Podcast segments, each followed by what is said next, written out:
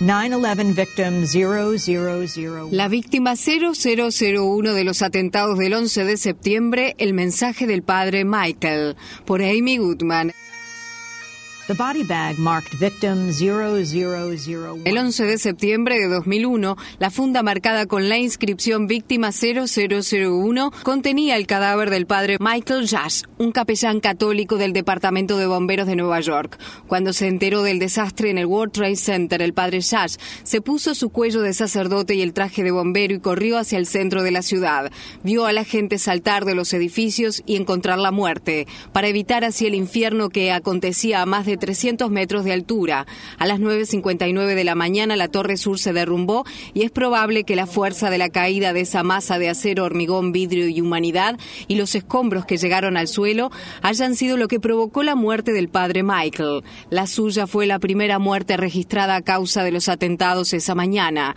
El trabajo que realizó en vida debería estar en el centro de las conmemoraciones del décimo aniversario de los atentados del 11 de septiembre.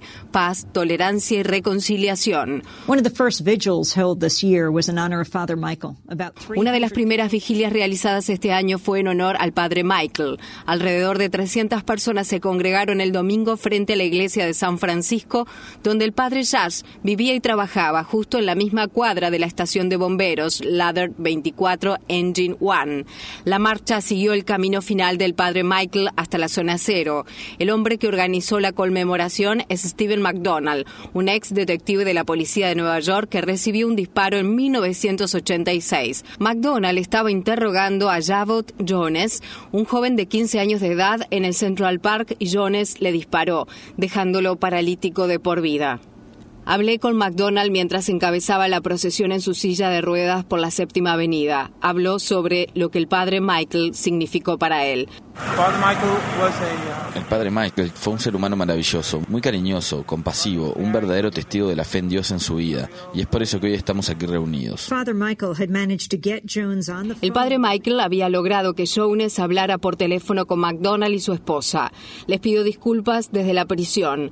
McDonald perdonó. Tras aprender las lecciones de la reconciliación, el ex detective, ahora en silla de ruedas, acompañó a Josh en un viaje a Irlanda del Norte, donde trabajaron juntos para ayudar a poner fin a la violencia que azotaba al país. El padre Michael era muy conocido entre los pobres y los desvalidos de la ciudad de Nueva York y Nueva Jersey. Ayudaba a los sin techo y a la gente que padecía VIH-Sida. Como miembro de la orden franciscana, a menudo vestía el tradicional hábito marrón y sandalias, pero había un secreto acerca de él que no era del todo conocido. Era homosexual. En sus diarios privados, el sacerdote católico escribió: Pensé en mi homosexualidad y en cómo la gente que me conoce nunca llega a conocerme por completo. Los diarios fueron entregados al periodista Michael Daly por la hermana gemela de Josh, Dimpna, y aparecen en el libro de Daly, La Biblia de Michael, la sorprendente vida y la heroica muerte del padre Michael Josh. Brendan Fay es un activista por los derechos de los homosexuales de larga trayectoria de origen irlandés-estadounidense que era amigo de Josh.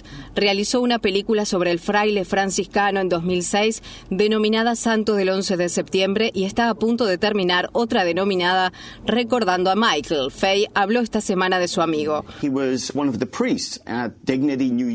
Fue uno de los sacerdotes que formó parte del Dignity New York, una organización de homosexuales y lesbianas católicos. Fue el primer ministro durante la crisis del SIDA, cuando había muy pocos sacerdotes dispuestos a servir a nuestra comunidad.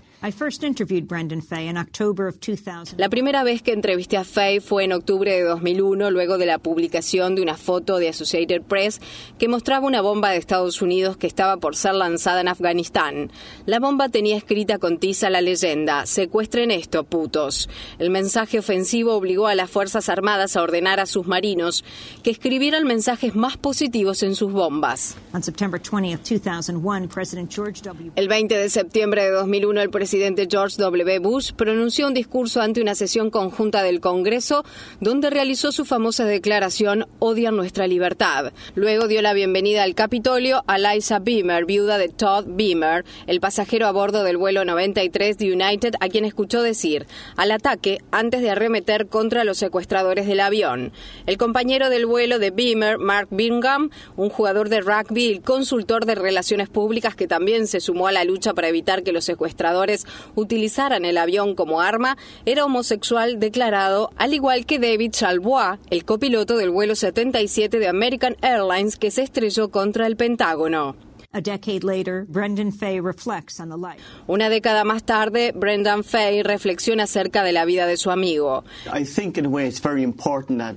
Creo que de alguna manera es muy importante que pensemos en la humanidad de toda esta gente que murió el 11 de septiembre. Lo que podemos aprender de Michael Judge en medio de este infierno, guerra, mal y violencia, es que aquí hay un hombre que nos conduce por otro camino posible del ser humano. Podemos elegir el camino de la compasión, de la no violencia y de la reconciliación. Michael Judge tenía un corazón tan grande como Nueva York. Había un lugar para todos en él y creo que esta es la lección que podemos aprender de él.